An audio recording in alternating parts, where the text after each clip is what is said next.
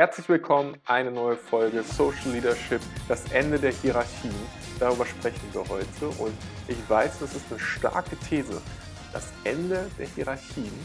Und ich möchte heute mit dir eine kleine Reise durch ein paar verschiedene Perspektiven machen und das Thema mal aufarbeiten und mal schauen, wie sind Hierarchien heute und wo verändert sich da was und auch ein paar Dinge entmystifizieren, die so der ein oder andere agile Guru da draußen durch die Welt posaunt.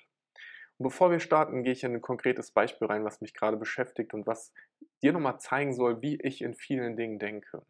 Ich habe auf LinkedIn einen sehr polarisierenden Post gemacht und habe gesagt, wenn dein Team, wenn du mit deinem Team nicht über Privates sprichst, dann seid ihr kein Team, sondern eine Gruppe.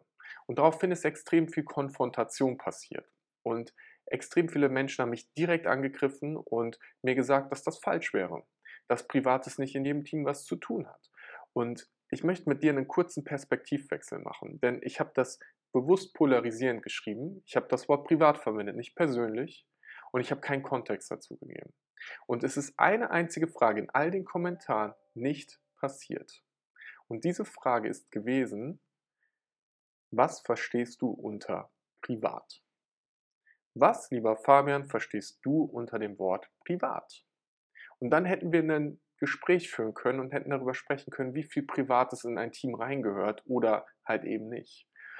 Aber wir Menschen neigen dazu, dass wir direkt unsere Meinung und dass ich habe Recht mit meiner Perspektive auf die Welt auf den anderen draufstützen und in die Konfrontation und Diskussion gehen. Und das zerstört Dialoge.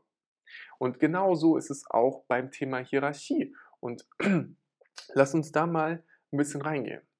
Erstmal, Hierarchien existieren immer. Jeder, wirklich, und da, da mache ich eine polarisierende These auf, jeder, der sagt, flache Hierarchie, führen ohne Hierarchie, irgendwie, wir brauchen keine Hierarchien mehr in der Zukunft. Da frage ich mich, ob die jemals in einem sozialen Konstrukt unterwegs waren. Jemals in einer Gruppe über 20 Menschen. Das ist so ein, das macht für mich überhaupt gar keinen Sinn. Das, was damit ja aber häufig gemeint ist, ist, wir brauchen die künstliche selbstgeschaffene, machtorientierte oder wie auch immer Hierarchie nicht. Und hier lass mal kurz reingehen, wo das herkommt und dann gehe ich mit dir in das Thema Social Hierarchy, also soziale Hierarchie und wo das herkommt. Hierarchien existieren zwischen uns Menschen. Immer. Wir handeln sofort Status aus und das ist auch notwendig und sinnvoll. Schon seit Jahrtausenden gibt es immer den Anführer der Gruppe, es gibt den König oder die Königin natürlich auch die Anführerin, wenn ich nicht alles sauber gender, verzeih mir das bitte. Es gibt immer eine Person, die sagt, hey, lass uns nach links gehen. Es gibt immer den ähm, Kolumbus, der sagt, hey, ich möchte mit dem Schiff mal irgendwo hinfahren und was ausprobieren, wer will mitkommen? Und dann sagen Menschen so, ja, okay, ich bin bereit, ich möchte Teil dieser Reise sein und gehen mit.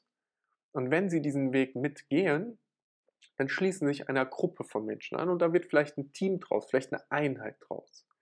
Aus dem Militär, aus der Kirche haben wir dann gelernt, wie sehr hierarchisch strukturierte Systeme funktionieren, wenn es gerade sehr, sehr viele Menschen gibt. Wenn du auf einmal in der Schlacht bist und du hast 50.000 Krieger, dann kannst du nicht ohne Hierarchie führen. Funktioniert nicht. Aber genauso ähm, es ist auch nicht, dass dort die Hierarchie zwangsläufig nur künstlich sein muss, weil es gab ja immer wieder Leute, die sich aufgelehnt haben oder gesagt haben, nein, das kann so nicht sein.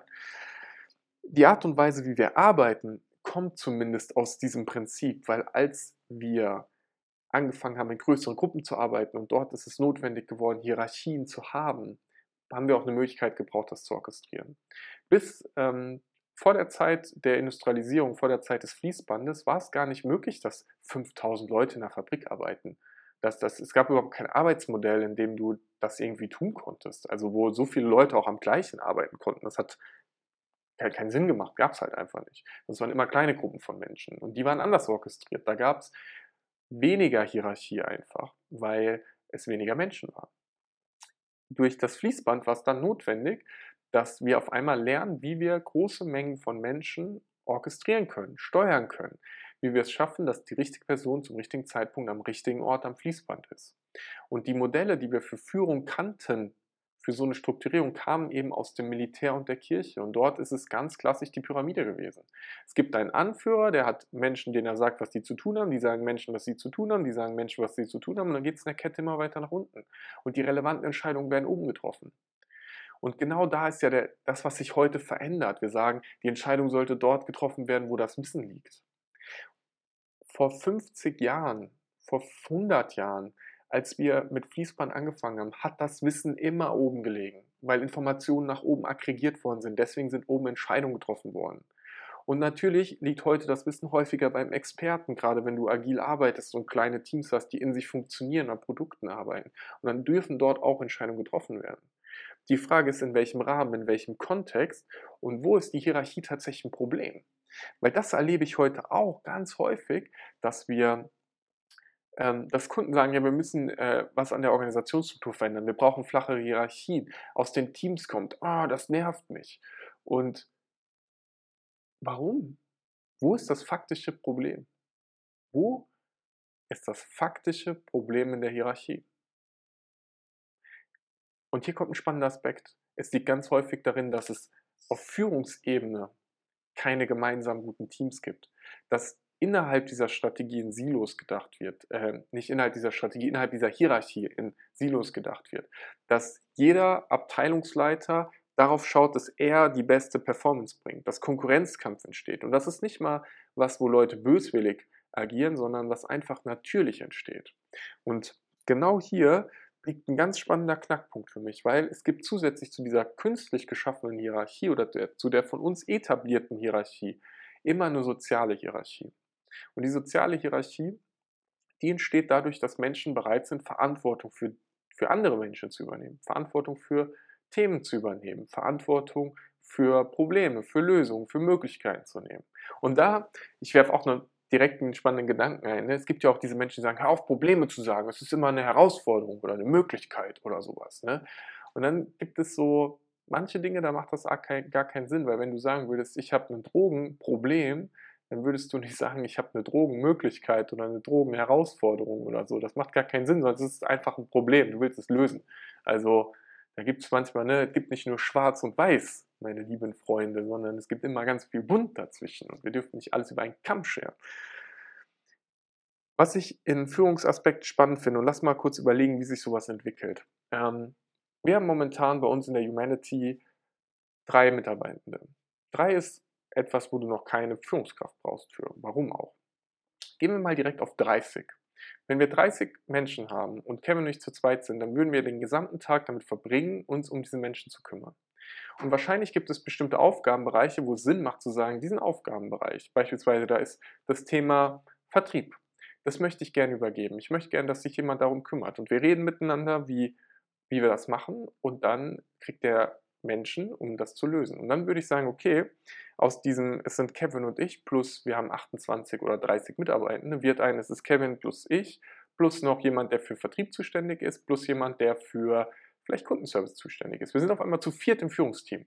Und wir überlegen uns ganz genau, was brauchen wir, was machen wir, reden viel mit den Menschen in unserem Unternehmen, nehmen auf, was passiert und machen dann richtig kluge Entscheidungen einfach, wie wir es heute auch machen. Und diese Menschen, der, derjenige, der für Vertrieb zuständig ist, der geht dann zu seinem Team von Vertrieblern und redet mit dem und baut dort ein gutes Team auf, das funktioniert. Und dann ist es ja total in Ordnung, eine Hierarchie einzuführen, weil auf einmal diese vielleicht acht Menschen, die im Vertrieb arbeiten, einen direkten Ansprechpartner haben, jemanden, mit dem sie ihre Probleme, ihre Sorgen teilen können, jemanden, wo sie sagen können, das habe ich nicht verstanden, lass nochmal reden. Und er kümmert sich um diese Menschen und, und sorgt dafür, dass ein Team entsteht.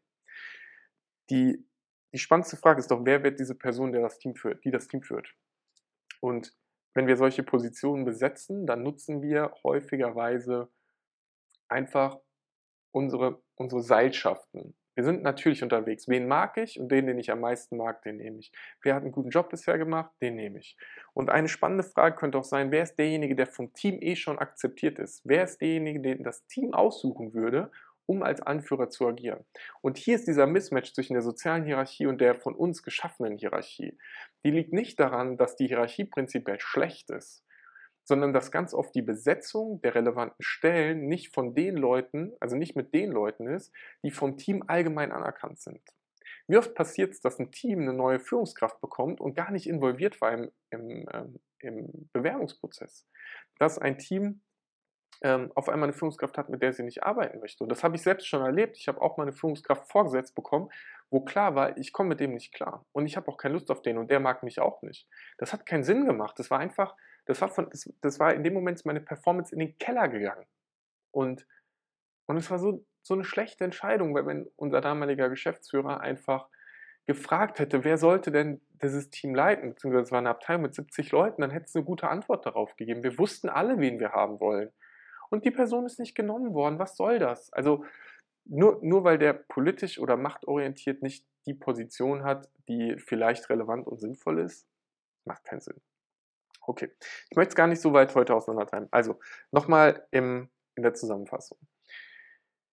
Die soziale Hierarchie existiert immer und die soziale Hierarchie ist das, was sich zwischen uns Menschen ganz natürlich bildet. Das ist, wenn ich ein Problem habe, dann habe ich einen natürlichen Impuls, jemanden zu fragen.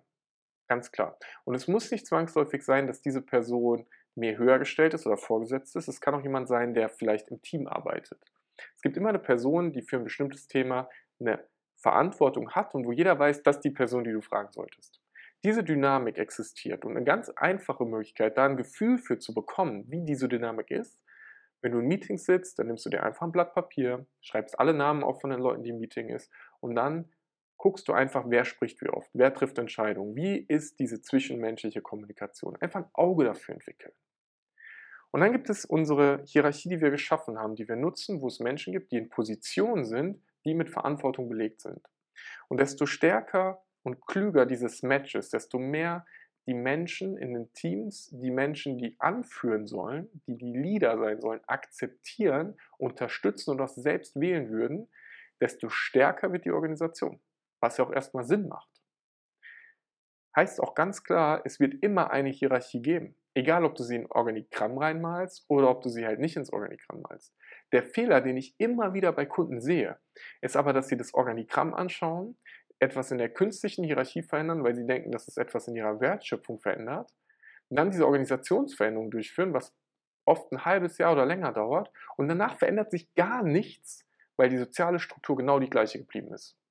Und es lohnt sich, in die soziale Struktur reinzuschauen. Es lohnt sich hinzugucken, wer sind die Menschen, die hier bereit sind, Verantwortung zu übernehmen, die hier andere anführen, die inspirieren, die diejenigen sind, die sagen so, hey, ich habe eine Idee, lass uns mal nach Amerika fahren. Oder damals war ja der Gedanke, glaube ich, nach Asien zu fahren. Und dann sind, ist Kolumbus in Amerika rausgekommen. Lass uns das einfach mal machen. Und dann gibt es Leute, die sagen, okay, ich will ein Teil davon sein und auf geht's. Und sobald du es schaffst, dass Menschen Bock haben, ein Teil von etwas zu sein, weil eine inspirierende Führungskraft, weil ein inspirierender Leader, weil ein inspirierender Mensch vorgeht, sobald das passiert, wird Magie entstehen. Wenn das Thema bei dir relevant ist im Unternehmen, wenn du sagst, hey, das hört sich irgendwie spannend an und ich habe mit Hierarchie auch immer so eine Frage, dann ähm, schreib gerne einfach auf LinkedIn eine Nachricht und lass uns mal miteinander Kaffee trinken. Ganz entspannt und dann reden wir mal drüber, weil ich bin auch immer neugierig, noch mehr Praxisbeispiele zu bekommen und noch mehr zu sehen, einfach wie Menschen darauf reagieren, weil es auch oft das Wording ist. Erinnere dich an das Beispiel, was ist tatsächlich privat, was meinst du damit? Weil es gibt nicht nur schwarz und weiß. Und ich würde dir noch als Gedanken mitgeben, pass einfach auf, wenn jemand anfängt über Hierarchien zu reden und darüber, dass die flacher werden müssen und dass es keine Hierarchie mehr gibt und so. Das ist tatsächlich rein menschlich gesehen Bullshit. Zumindest stelle ich die These in den Raum. Die zu diskutieren ist das Spannende, weil vielleicht macht es ja auch total Sinn in dem Kontext. Die Frage ist, wie ist der Kontext? Ich wünsche dir einen mega geilen Tag. Schreib mir auf LinkedIn, abonniere den Podcast und dann hören wir und sehen wir uns in der nächsten Folge.